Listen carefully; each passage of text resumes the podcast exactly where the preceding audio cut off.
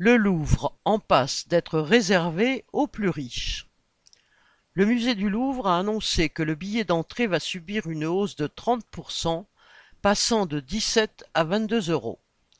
Jusqu'en 2014, l'accès était gratuit le premier dimanche de chaque mois. Le Louvre se défend en disant que cette mesure touchera principalement les touristes étrangers qui forment la majorité des visiteurs. Outre que cela revient à les rançonner, c'est discriminatoire vis-à-vis des habitants à faible revenu, à commencer par ceux qui voudraient y aller en famille. Les œuvres d'art sont un bien collectif et l'accès au musée devrait être ouvert à tous.